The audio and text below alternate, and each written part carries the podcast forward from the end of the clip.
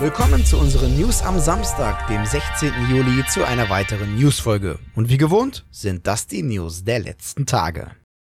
Mit PlayStation Stars stellt Sony ein neues Treueprogramm für uns Gamer vor. Laut Sony erhalten wir diverse Prämien, wenn wir bestimmte Aufgaben, Aktivitäten oder Kampagnen erfüllen. Aufgaben können zum Beispiel eine Monthly Check-In sein, das Spielen von bestimmten Spielen, die Teilnahme und Abschließen von Turnieren und Events oder auch das Hamstern von Trophäen. Mit den gesammelten Treuepunkten können dann Prämien erworben werden, die unter anderem Produkte aus dem PlayStation Store oder Guthaben fürs PSN beinhalten. PS Plus Mitglieder erhalten zudem bei jedem Kauf im PlayStation Store automatisch Treuepunkte. Neben den Prämien umfasst PlayStation Stars ebenfalls digitale Sammlerstücke. Wann wir in den Sammelwahn verfallen dürfen, nannte Sony hingegen noch nicht.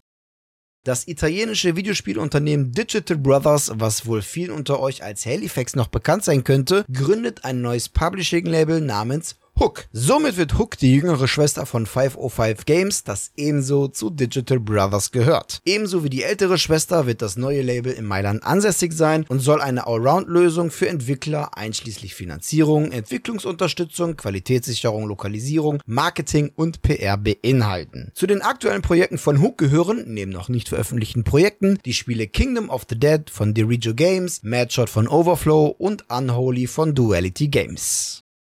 Ravenscourt hat gleich zwei erfreuliche Nachrichten für Fans vom gefeierten Third-Person Narrative Adventure Kona. Und zwar wird es einen Nachfolger geben. In Kona 2 Broom tauchen die Spieler in einen neuen Fall von Detective Carl Forbert ein und können sich dank der Rückkehr des allwissenden Erzählers wieder auf ein einzigartiges, storygetriebenes Abenteuer freuen. Und wer diese Ankündigung feiert, der dürfte sich auch auf die nächste Nachricht noch mehr freuen, denn Ravenscourt ist dieses Jahr auf der Gamescom in Köln mit einer spielbaren Demo von Kona 2 Broom auf dem Indie Arena Booth. Der Release wird jedoch erst im Jahr 2023 erfolgen, dann für die PS4, PS5, Xbox One, Xbox Series, Nintendo Switch und PC. Die offene Beta von Multiversus startet am 26. Juli. Dies verkündete Publisher Warner Brothers Games. Die offene Beta wird für PS4, PS5, Xbox One, Xbox Series und auf dem PC zur Verfügung stehen. Zudem wird sie vollständiges Crossplay beinhalten. Das von Player First Games entwickelte Free-to-Play Plattform-Kampfspiel wird außerdem auch eine Early Access Periode erhalten, die am 19. Juli startet. Early Access Zugriff erhalten nur Spieler, die an der geschlossenen Alpha von Multiversus Versus teilgenommen haben, sowie diejenigen, die via Twitch Drops einen Code abstauben konnten.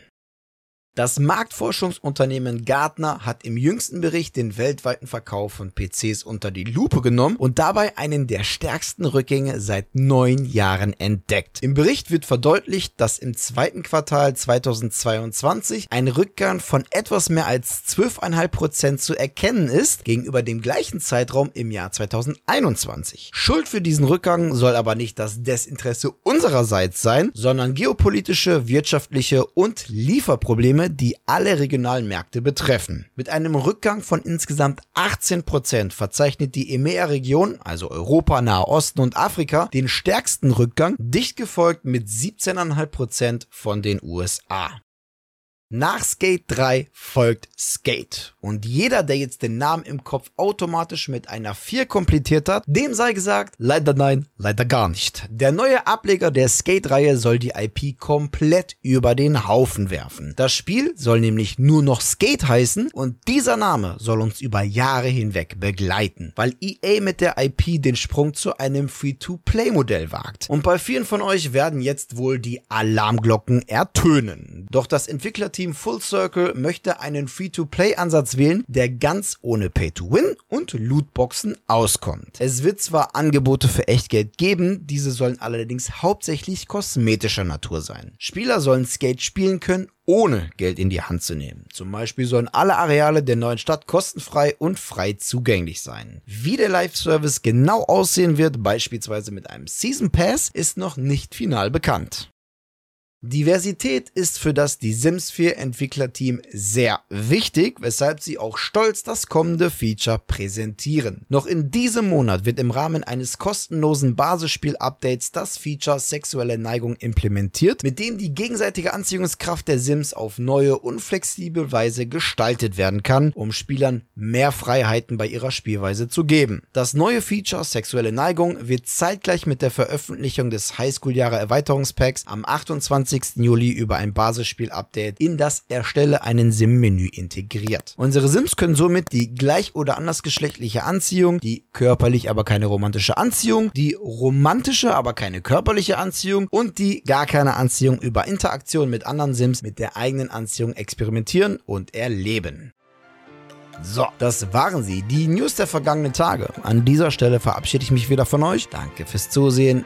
Wenn euch die Folge gefallen hat, dann würden wir uns natürlich über eine positive Bewertung freuen und auch natürlich über eure Kommentare auf YouTube. Und damit ihr keines unserer Newsfolgen verpasst, lasst einfach ein Abo bzw. Follow da. Und natürlich bei YouTube nicht vergessen, das Glöckchen zu aktivieren. Die nächste Newsfolge gibt es am kommenden Mittwoch. Bis dahin bleibt gesund und guten Loot euch. Ciao.